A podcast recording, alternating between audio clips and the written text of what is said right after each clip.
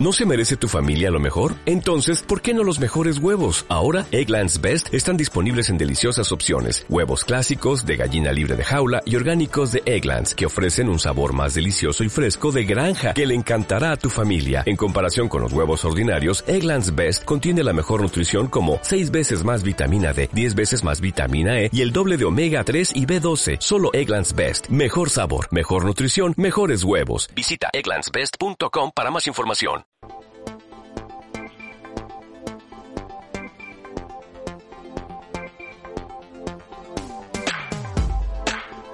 Calle Mayor, tu magazín de actualidad local de Europea Radio.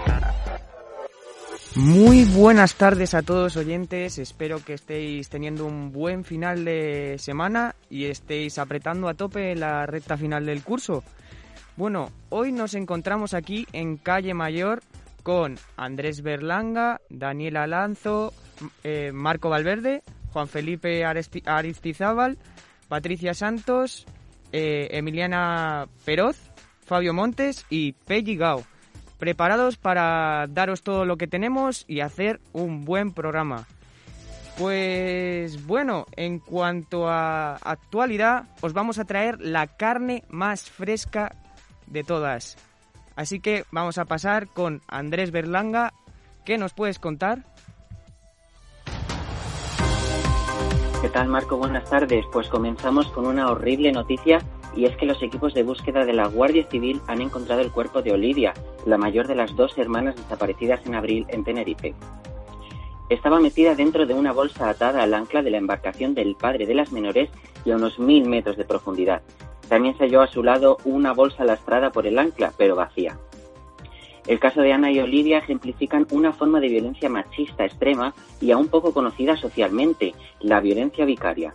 Consiste en causar daño a la madre a través de los hijos. En estos casos el maltratador no persigue matar a la mujer, sino producirle el mayor sufrimiento posible. Desde, desde que se registran datos oficiales en 2013, 39 menores han sido asesinados y en todos los casos, excepto tres, los asesinos eran los padres biológicos. La aparición del cuerpo de Olivia provocó ayer gran consternación tras 45 días desaparecidas, después de que en este tiempo se hubieran barajado distintas hipótesis que alimentaban la posibilidad de encontrarlas con vida, como la huida del padre, por ejemplo, con las niñas a un país sudamericano. Finalmente se conoció ayer el trágico desenlace y no tardaron en conocerse las reacciones a través de las redes sociales. El presidente del gobierno, Pedro Sánchez, mostró su pesar por la triste noticia y dio todo su cariño a la madre de las pequeñas. También se pronunciaron otros políticos como Pablo Casado, líder del Partido Popular, o Irene Montero, ministra de Igualdad.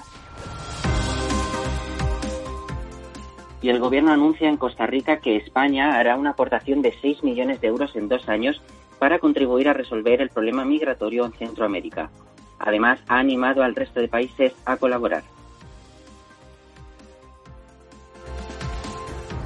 Hacemos en consecuencia un llamamiento para lograr una mayor atención de la comunidad internacional a este fenómeno y confío en que este evento de solidaridad nos permita movilizar apoyos, buscar soluciones a las causas profundas del desplazamiento forzado en Centroamérica. Pueden contar con España. El escenario de esto fue el evento impulsado por España, Costa Rica, Guatemala, la Agencia de la ONU para los Refugiados y la Organización de Estados Americanos para movilizar apoyos destinados a mejorar la situación de desplazados forzados y las comunidades que los acogen en Centroamérica y México. La participación de Sánchez coincidió con el anuncio de que se reunirá por primera vez con el presidente de Estados Unidos, Joe Biden, el próximo lunes en la cumbre de la OTAN que se celebrará en Bruselas. Lo confirmó la, la vicepresidenta Carmen Calvo en una entrevista en televisión española. Bueno, estamos ajustándonos, pero va a ser el presidente.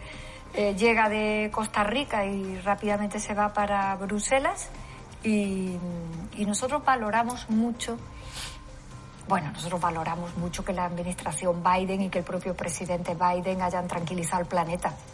Dicho así, claramente, han tranquilizado la política internacional de una manera verdaderamente constructiva, atravesando una pandemia.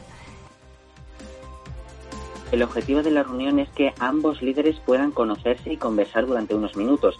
se trata de una cita con una gran importancia para impulsar las relaciones entre ambos países y que ha sido calificada de alto nivel. Fuentes del Ejecutivo han destacado además que las relaciones bilaterales siguen siendo excelentes entre las dos administraciones y que España pretende ser sede de la cumbre de la OTAN en 2022. Lo ofrecerá en la próxima cita de Bruselas en la que se verán ambos mandatarios. Y el alcalde de Madrid, José Luis Martínez Almeida, ha respondido al portavoz de Vox en Cibeles, Javier Ortega Smith, porque había negado la violencia machista discrepo total y absolutamente en lo que ha dicho respecto a la violencia machista, en que cuanto es una absoluta mentira. Yo no creo que sea una absoluta mentira. Desgraciadamente, los datos están ahí además, como se nos indicó ayer en la Junta Local de Seguridad, y no se indicó por ningún político, sino por el jefe superior de policía de la Comunidad de Madrid, los datos de violencia eh, machista en la ciudad de Madrid, desgraciadamente, están aumentando este año y, por tanto, para mí no es una mentira absoluta. Discrepo Ortega Smith criticaba ayer a la Junta Local de Seguridad ya que considera que la violencia de género no existe, porque la violencia no tiene género, la pueden sufrir hombres y mujeres, heterosexuales y homosexuales. Por esto, Almeida ha aprovechado a apuntar que el hecho de que tenga a Vox como aliado en el consistorio no quiere decir que siempre le tenga que decir que sí.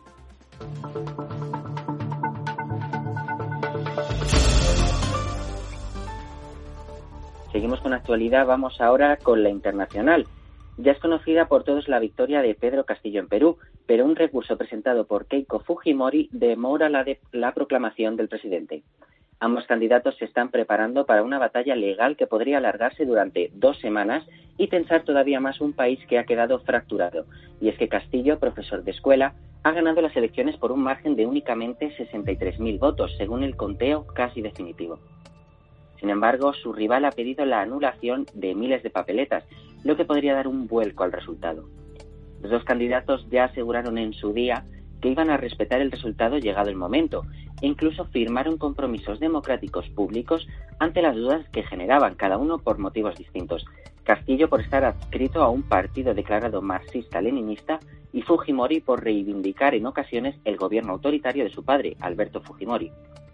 Llegado el punto de quiebra, la victoria en las urnas de Castillo, Keiko ha pedido la nulidad de 800 mesas electorales, algo inédito en la democracia del país.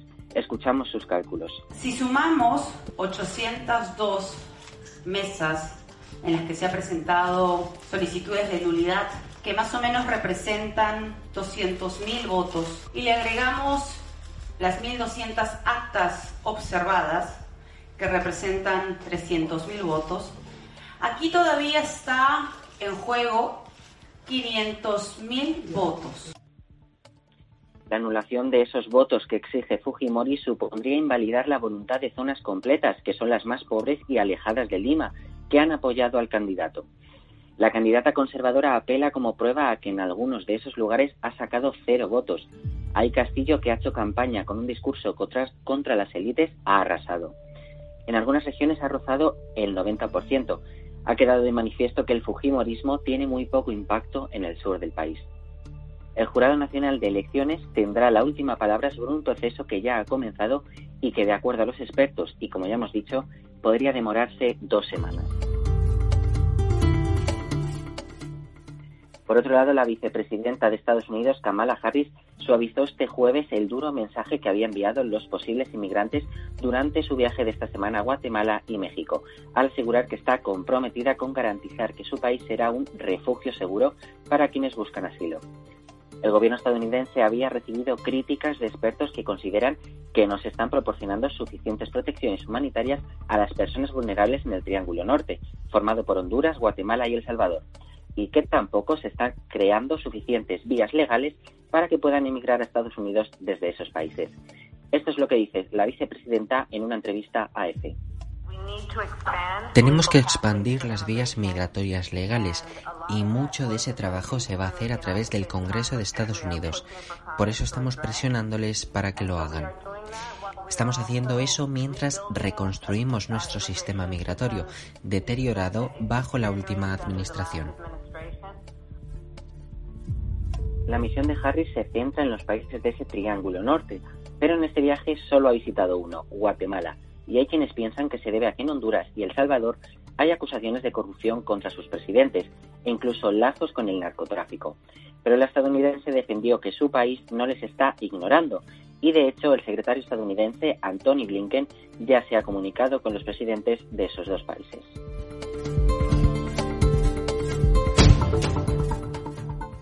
Seguimos con Marruecos que acusa a España de instrumentalizar al Parlamento Europeo. Hoy las autoridades marroquíes han contestado a la resolución que el Parlamento Europeo emitió ayer contra el uso de menores no acompañados como medio de presión a España. El Ministerio de Exteriores del país magrebí afirma que la crisis diplomática es solo bilateral y rechaza las acusaciones de haber usado a menores e inmigrantes para presionar a España, además de acusar a este último de intentar europizar dicha crisis. Escuchamos al representante de ese ministerio, Nésar Burita. La crisis existe porque las causas profundas de la crisis siempre están ahí. Las tentativas de europeizar la crisis no cambian nada. En la percepción de Marruecos, la europeización es una huida hacia adelante, una manera de desviar la realidad de la crisis, que es una crisis relacionada con actos y una actitud y su resolución corresponde a los que la crearon.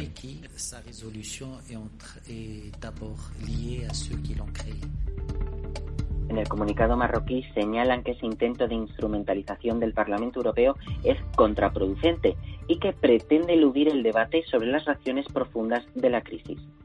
La resolución de la Eurocámara, aprobada con casi 400 votos a favor de un total de cerca de 680 votos emitidos, reclama a Rabat respeto ante la Convención de las Naciones Unidas sobre los Derechos del Niño y le recuerda la inviolabilidad de las fronteras de los Estados miembros de la Unión Europea. La institución europea expresó su plena solidaridad con Ceuta, donde se luchó por impedir una verdadera tragedia entre los inmigrantes, la mayoría procedentes de Marruecos.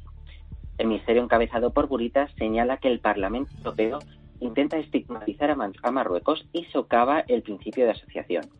Añaden en el comunicado que por mucho que Marruecos esté satisfecho con su relación con la Unión, considera que el problema sigue siendo España, mientras no se resuelvan las razones que lo provocaron. Y esto es toda la actualidad, Marco. Muchas gracias.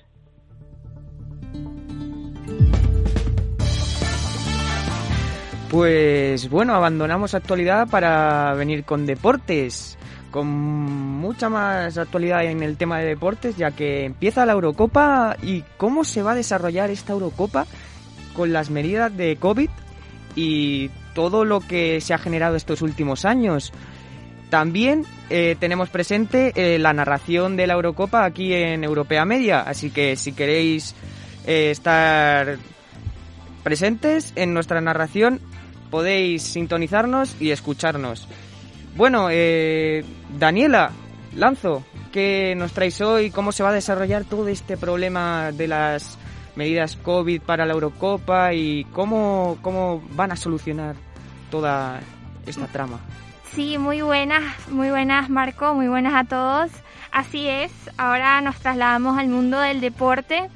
Eh, bueno, la competición europea más importante a nivel de combinados nacionales está a punto de celebrarse. Esta noche comienza la esperada Eurocopa en el Estadio Olímpico de Roma a las 21 horas. Turquía e Italia darán este gran inicio que estoy segura que todos estamos muy emocionados. Veremos qué pasa.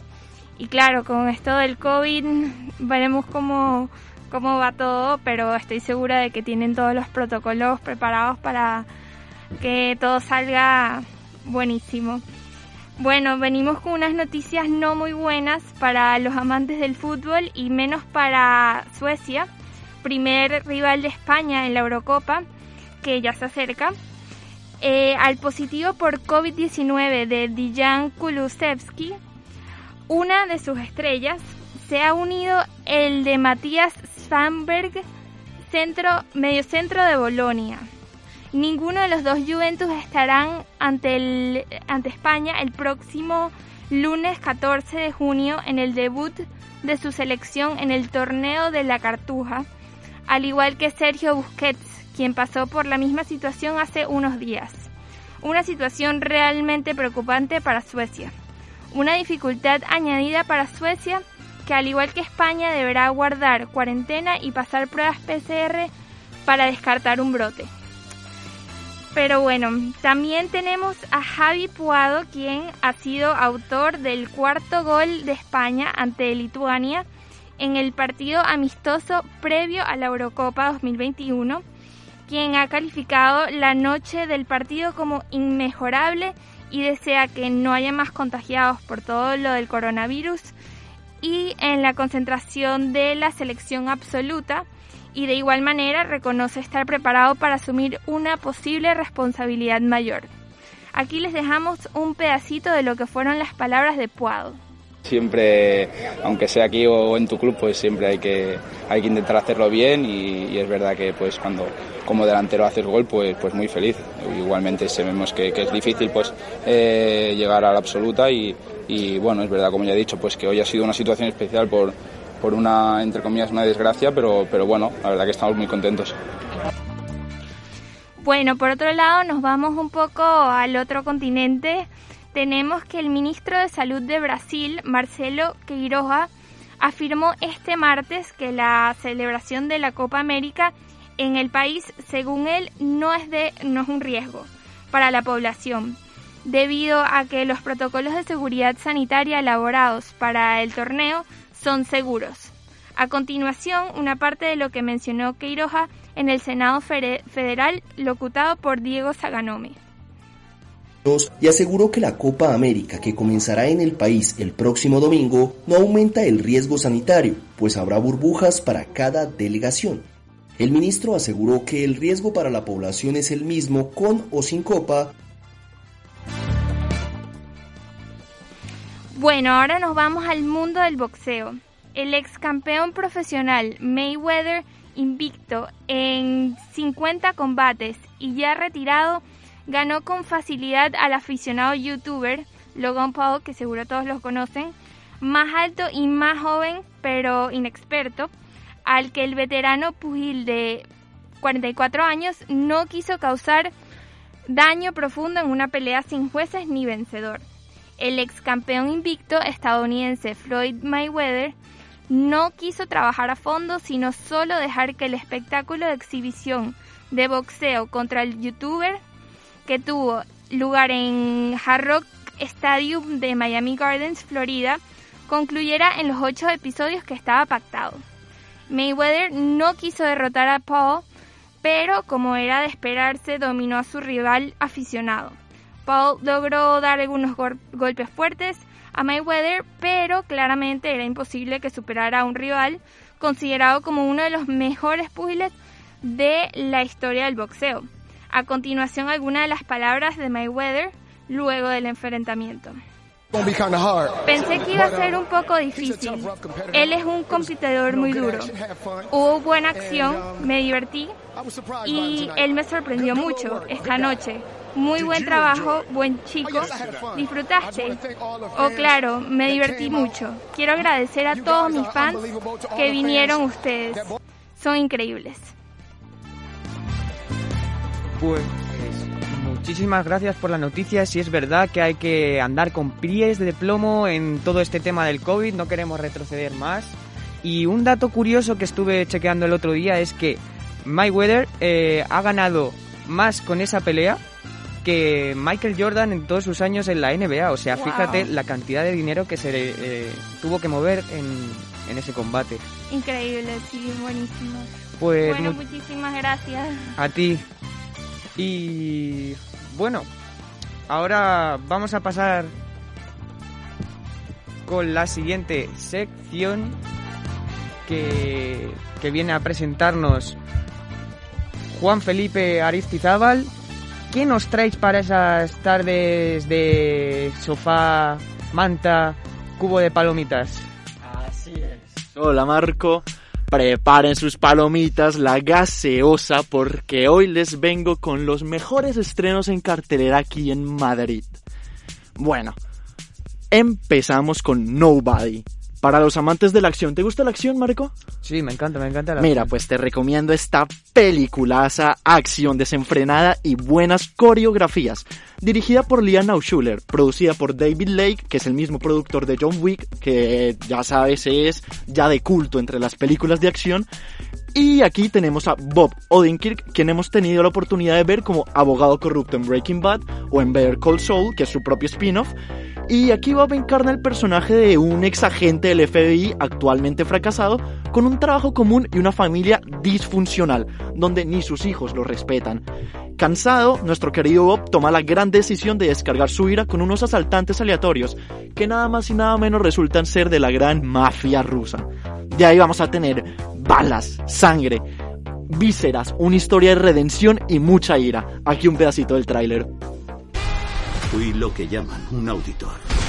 El último tío al que cualquiera querría ver en la puerta. Porque quería decir que te quedaba poco tiempo de vida. Pero lo dejé para formar una familia.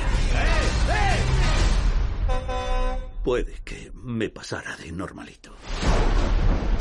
Cuando lo dejó, dejó también una deuda que hay que saldar. Y su creador está al tanto de su resurrección. Bueno, y para el terror, ¿qué tal eres, Marco? Mi género favorito dentro de lo que es el cine. Pues mira, me imagino que conoces ya la trilogía de los Warren y no te puedes perder la última de esta trilogía, que es Expediente Warren, obligado por el demonio. Para mis compañeros latinoamericanos, El Conjuro, que no sé por qué cambió aquí el nombre, pero bueno. Vamos, donde se nos va a llevar un caso basado en hechos reales, como suele hacer en los casos de esta trilogía, y es un caso que hace alusión a la primera vez en la historia de Estados Unidos que un acusado de asesinato alegó como defensa propia la posesión demoníaca. La película ya nos va a contar, ya no va a contar en fotografía con el magnífico James Wan. Sin embargo, lo reemplaza Michael Chávez, que ya tiene experiencia en el cine de terror. Y bueno, poco más que decir de esta película, sustos garantizados y una historia muy interesante e inmersiva. Aquí un pedacito del tráiler. Estoy con Lorraine. Muy bien, vamos a empezar. Conmoción en Brookfield esta tarde por el asesinato a plena luz del día de Bruno Sals. Los tribunales reconocen la existencia de Dios cada vez que un testigo jura decir la verdad. Creo que ya va siendo hora de que reconozcan la existencia del demonio. Bueno, y tenemos un gustico que se le puede dar a los amantes del séptimo arte porque vuelve a cine Reservoir Dogs de Quentin Tarantino. ¿Qué tal eres para Quentin Tarantino, Marco? Demasiado sangriento para mí, pero me gusta su cine, la verdad. Pues mira, nada como aprovechar la oportunidad que, si mal no estoy hasta ahora en Cine Princesa, está, han vuelto a traer Reservoir Dogs. Y bueno, le explico para los que no la han visto que sería muy bueno que la vieran porque ya es considerada una joya de culto. Y va de seis criminales que después de un atraco fallido llegan heridos a un almacén y se encargan de buscar quién de entre ellos ha delatado al resto.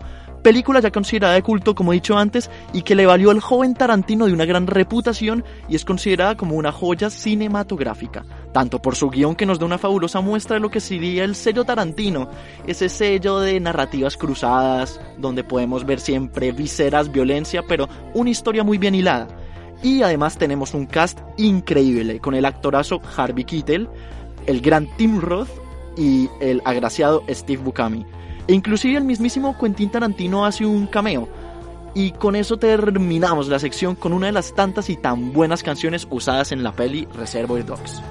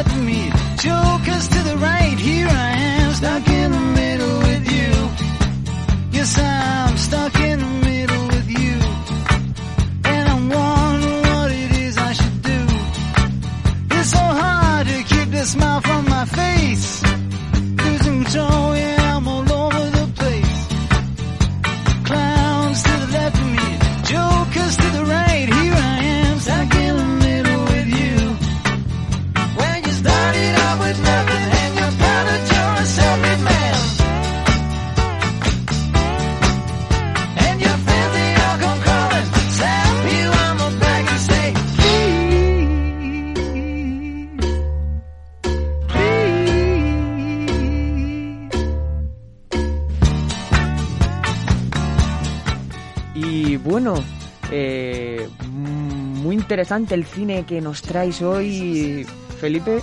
Y a ver, ¿qué nos puedes enseñar ahora dentro de la música? ¿Qué podemos encontrar últimamente? Por supuesto, mira, verano, Bad Bunny, ¿a quién no le gusta? Es que es la mezcla perfecta y nos suelta un videoclip que no te imaginas, una joya de videoclip donde tenemos cultura asiática, lo mejor del perreo, muchachos, y animación en el videoclip tenemos de todo. ¿Qué te opina Jonaguni de Bad Bunny?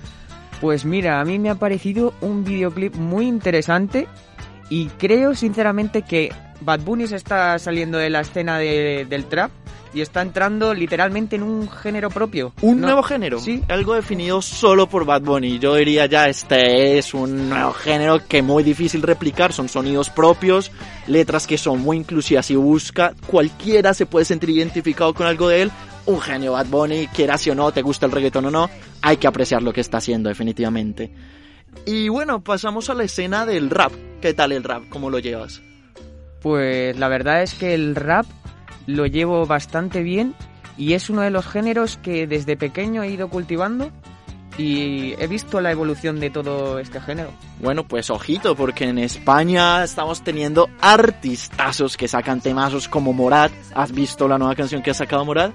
Sí, la, la, he, la he podido escuchar y esta canción me, me transmite muy buenas sensaciones sobre su música ya que varía muchísimo y estoy viendo el exponencial crecimiento que está teniendo en todo en todo el mundo ya que Claro, Morat una persona una persona como Morat que viene de Barcelona ahora mismo está dando un boom a nivel internacional que hasta artistas como John John, eh, John Z eh, Michael Myers y Daddy Yankee quieren colaborar quieren colaborar Es con que él, es ¿verdad? la sensación del momento. Y también tenemos a los fabulosos gemelos Ajax y Proc, que venían sacando canciones un toque más suaves, más disfrutables. Ahora nos vienen con un rap brutal que se le siente la calle, la street, papá.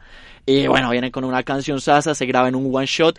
Perfecta, aprovechan sus líricas como siempre nos traen la brutalidad. Encantadísimo. Y con esto concluimos la sección de música. Muchas gracias, Marco.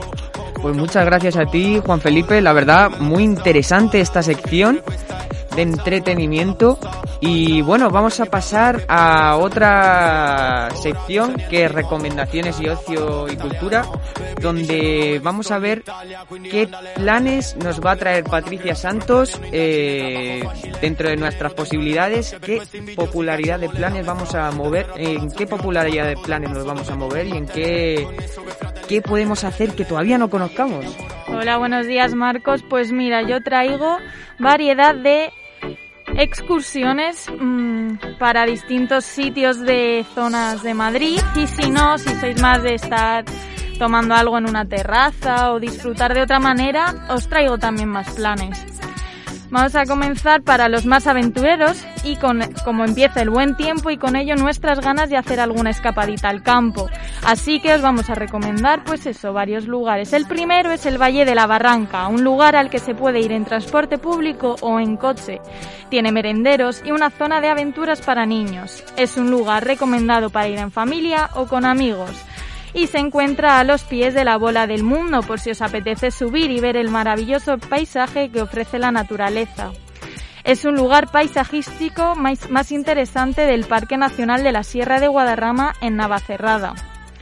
El segundo que queremos recomendar es el Pico de la Maliciosa, conocido como Montaña Maliciosa por su dificultad en su ascenso.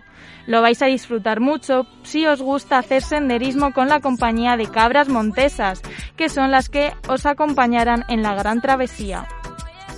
Es una de las montañas de la Sierra de Guadarrama y la ruta comienza a pocos metros del Hotel de la Barranca y si volvéis cansados de la ruta os acogerán con mucho gusto. El tercero es Peñalara, un sitio con diferentes lagunas para poder darte un bañito rápido si vas a andar o para pasar directamente todo el día. Una de las rutas más completa del Parque Natural de la Cumbre, Circo y Lagunas de Peñalara.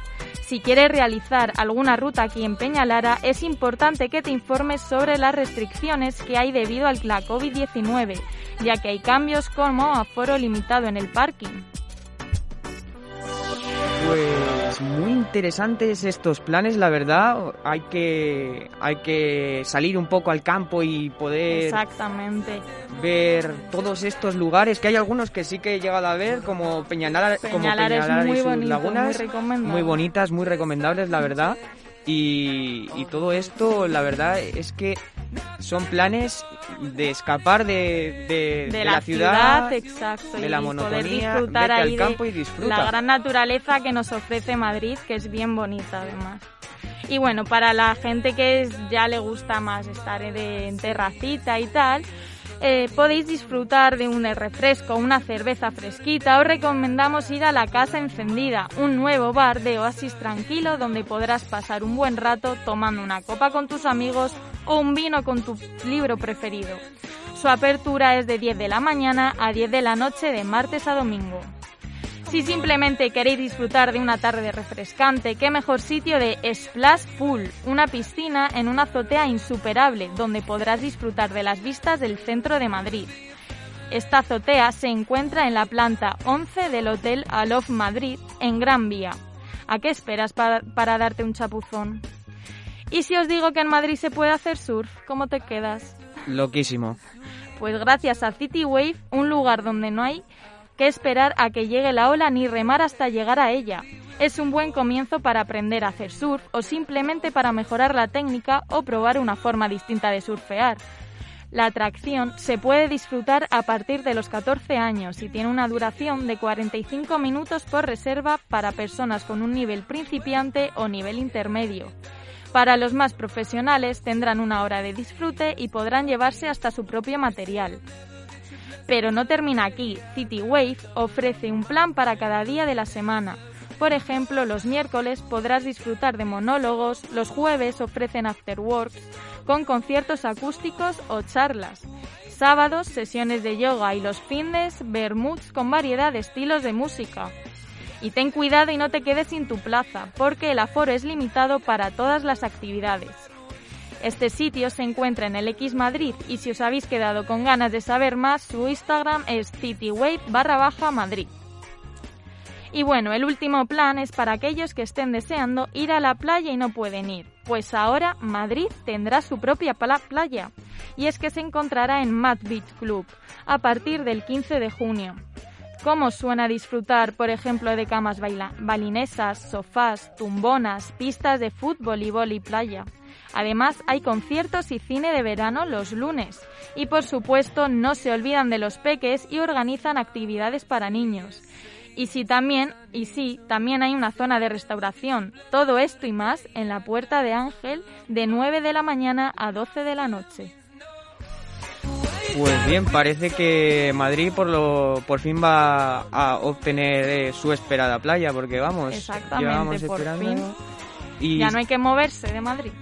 bastante interesantes estos planes, sobre todo el de a mí me ha parecido muy interesante el de la casa encendida, porque también he estado y aparte de ir a tomar algo, tienen exposiciones de arte también y es bastante interesante. Pues mira, Así pequeñas que- cosas que suman para disfrutar de esos sitios, la verdad. Así que aquí estamos con ocio y cultura y bueno, hemos traído bastantes planes para que podáis disfrutar y salir de la monotonía. Muchas gracias. A ti.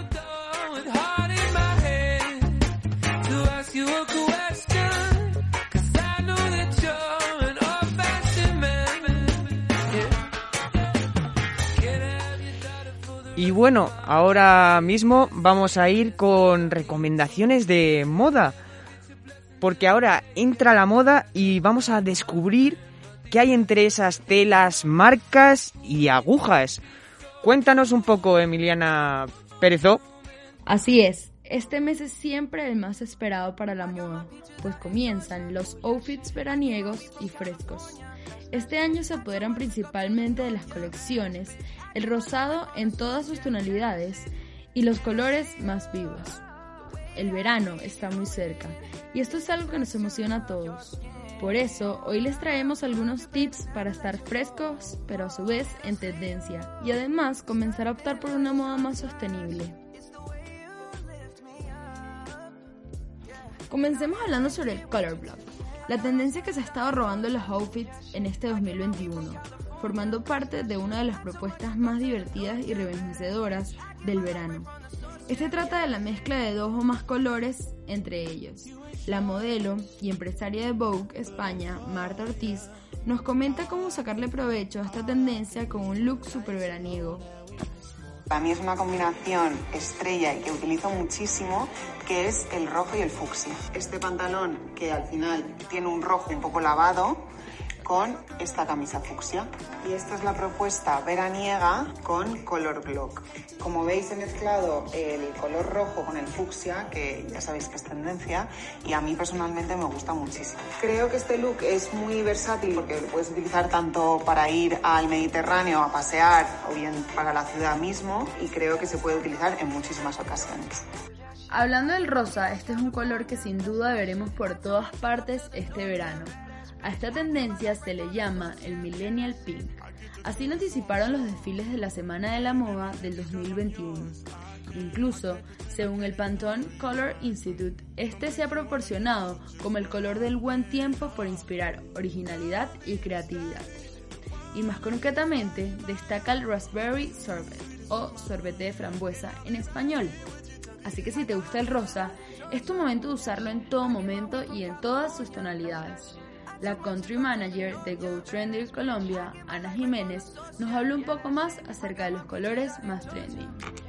A nivel de colores, pues vamos a tener los colores que ya veníamos arrastrando en este 2021, que son el amarillo vibrante, que es la propuesta de Pantone de color para este año, y también vamos a tener el rosa, tanto desde sus tonalidades más pastel hasta los fucsias más brillantes.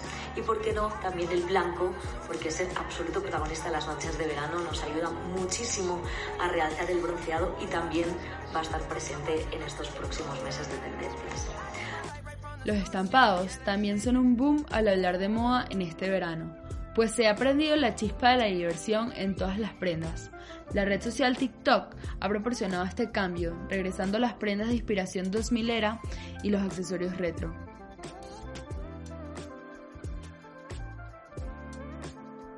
Hay muchos estampados que son tendencia este año, pero entre ellos estos son los que más resaltan.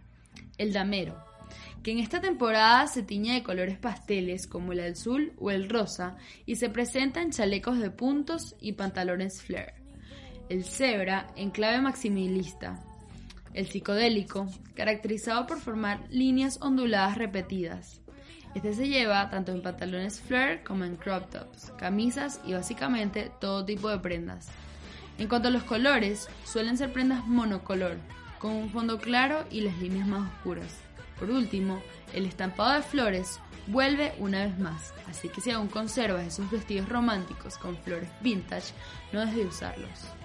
A nivel de estampados, pues las grandes protagonistas van a ser las flores, como todos los años, y además vamos a tener el tie-dye, que ya llevamos viendo en otras prendas a lo largo de los últimos meses y que también va a estar presente en los vestidos. Hablemos por otro lado de esas prendas indispensables que debe tener tu armario este verano, en el que la comodidad es la protagonista de las tendencias. Las bermudas oversize por la rodilla son el nuevo pantalón corto, y si es blanca, mucho mejor. Los vestidos largos y grandes también destacan. Además, viene una tendencia muy distinta comparada con los años anteriores. Los bolsos XXL, que sustituirán esos bolsos pequeños y artesanales que hemos venido usando durante los años. Ana Jiménez nos cuenta más sobre esto. Los pantalones bajan un poquito la altura, ya no son tan eh, altos de cintura, sino que empiezan a ser un poco más noventeros, un poco más bajos y sobre todo los white pants o los pantalones anchos van a seguir estando de tendencia porque ya lo venimos viendo desde el año pasado y parece que este verano también vienen para quedarse. Los bañadores también son algo importantísimo para tu look veraniego. En tendencia este año se encuentran nuevamente los bikinis de tiro alto y los bañadores con un escote en V o de cut out. Estos cuentan con estratégicos cortes frontales o laterales que dejan a la vista ciertos centímetros de piel y suman un punto a tu estilismo estival. Una última recomendación para lucir un outfit boom pero contribuir a la moda sostenible este verano 2021 es que optes mayormente por prendas monocromáticas que sean reutilizables en próximas modas y puedas vestir con infinidad de outfits. Una prenda indispensable para tener en tu closet y darle mucho uso sería el típico blazer beige, ya que sirve para todas las estaciones y puede combinarse con infinidades de atuendos, como por ejemplo un pantalón y un top neutro o con un vestido satinado blanco. Así que ya sabes, la clave para que tu outfit luzca genial es que uses prendas que te hagan sentir más segura y cómoda, para que así la actitud sea lo que predomine en tu atuendo.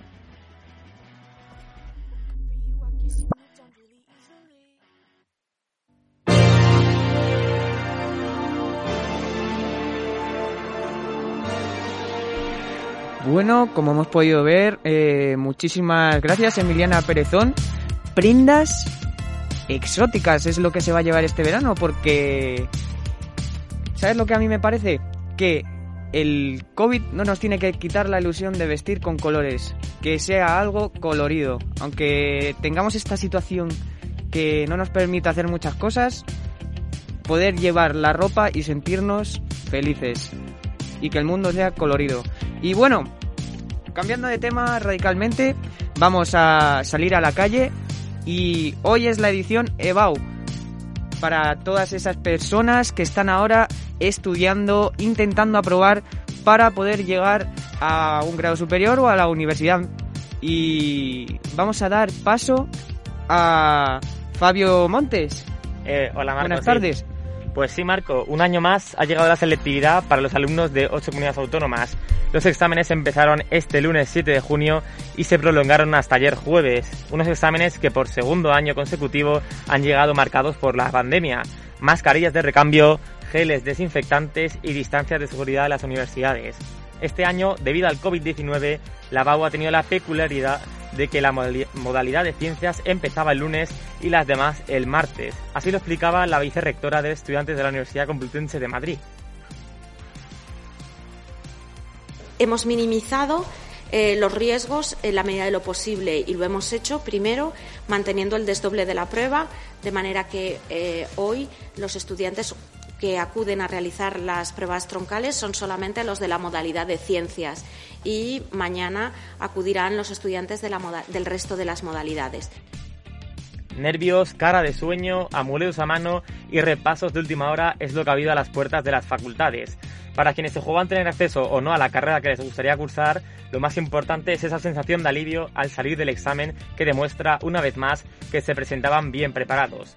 Durante estos cuatro días, más de 38.000 alumnos madrileños han puesto a prueba sus conocimientos en un examen.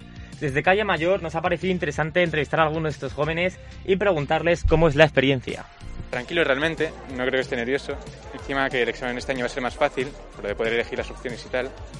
Pero muy tranquilo, la verdad, me siento preparado. Ha sido unas semanas un poco durillas, pero venimos preparados porque llevamos todo el curso igual, repasando.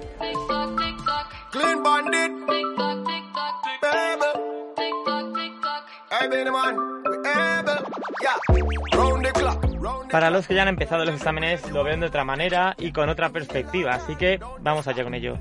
Lo esperaba peor, pero al Yo final también me lo esperaba peor. no fue tan duro como yo pensaba, no, no se comen a nadie ni nada así. No me he puesto nerviosa, yo he dicho, como me ponga nerviosa ya, acabo. Entonces voy muy relajada, la verdad. Pues muy bien, porque mejor. el último es más fácil, sí. Así que bien. El peor fue ayer. Bien, bastante bien. Creo también que si te sale un examen un poco flojillo, luego te desanima un poco, entonces tenemos que mantenernos ahí con perseverancia, que podemos, que llevamos todo el año trabajando y creo que lo podemos conseguir. Ya está, ya calmado. Fue ayer cuando más se sentía la presión, pero lo sobrellevamos bien. Este año el examen con más polémica ha sido el de matemáticas, así que hemos preguntado a varios alumnos cómo les ha ido en este. Después del desastre de matemáticas, desastre total, desastre total. Desastre. No hay palabras. A mí llevo todo el año preparándome matemáticas y ha sido el mayor, la peor decepción de mi vida, yo creo. No estaban muy claras en los enunciados, además de que era un examen demasiado extenso. Quiero estudiar matemáticas y llevo todo el año estudiando un montón porque me, pondera doble, me ponderaría doble y yo estoy sacando muy buenas notas durante todo el año y la verdad que me salió bastante mal el examen. A mí no me dio tiempo a terminar todo el examen, me faltó un apartado. El examen, la opción A era muy larga y la opción B tenía un problema muy difícil. Y aparte de que en la opción A también habían cosas bastante difíciles. La mayor preocupación de los estudiantes es la nota que van a obtener, para poder compararlas con las notas de corte y poder ver a qué carrera pueden acceder. Así que les hemos preguntado qué tienen pensado estudiar y qué nota necesitan. Filosofía y necesito un 7,05, así que bien. Yo magisterio, no sé aún si infantil o primaria, pero la mayor es un 8,1. A mí me gustaría estudiar biotecnología. Y yo pues me voy a un módulo para luego ya meterme a la carrera, para coger nota. Enfermería, pero dado el desastre en matemáticas, creo que no me va a ponderar doble y veo un poco complicado la nota, pero bueno, se intentará como se pueda. Mi intención es hacer CAF, pero aquí la nota de corte está en un 10,2. Se piensan que es medicina o algo, yo qué sé. Me gustaría hacer relaciones laborales y recursos humanos, algo que me interesa, pero bueno, hasta que no te metes nunca se sabe, ¿no? Derecho. Ingeniería multimedia. Esperamos que tengan mucha suerte y consigan la nota que necesitan para estudiar lo que quieren. Y para los estudiantes que van a realizar la BAU en la convocatoria extraordinaria de julio, les deseamos mucha suerte. Pues muy interesante esto de la EBAU y sus nuevas normativas y la gente lo que opina. Pues Fabio Montes, muchas gracias y la verdad, muchísima suerte a todas esas personas que están haciendo los exámenes. Recordar, es la recta final y tenéis que apretar a tope. Ya lo tenéis, lo tenéis hecho. Habéis llegado hasta ahí, podéis hacerlo. Muchas gracias, Marco.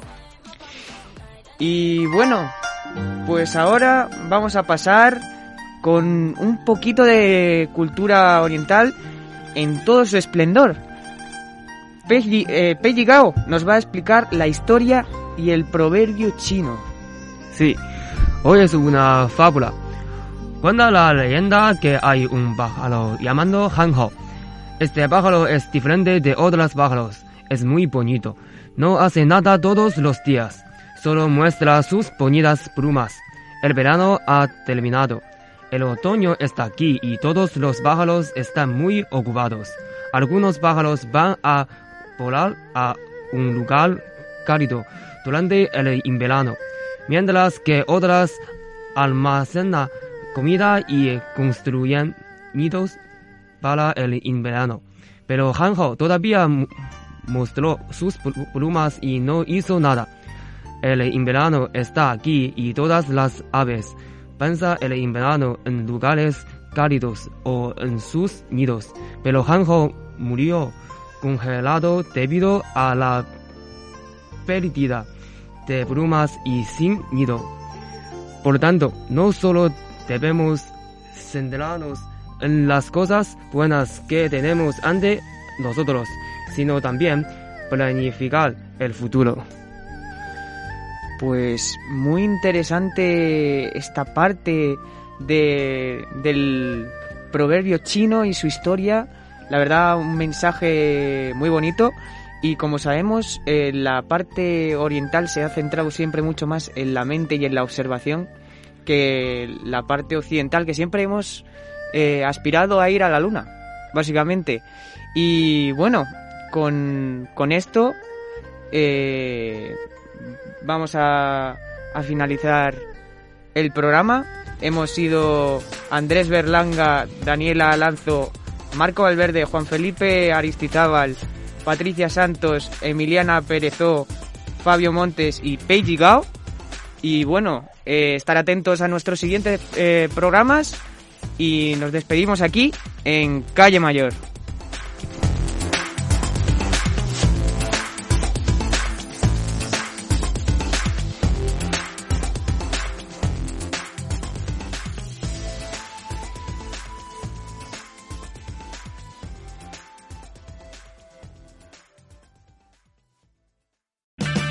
O'Reilly Auto Parts puede ayudarte a encontrar un taller mecánico cerca de ti. Para más información, llama a tu tienda O'Reilly Auto Parts o visita oreillyauto.com. Oh,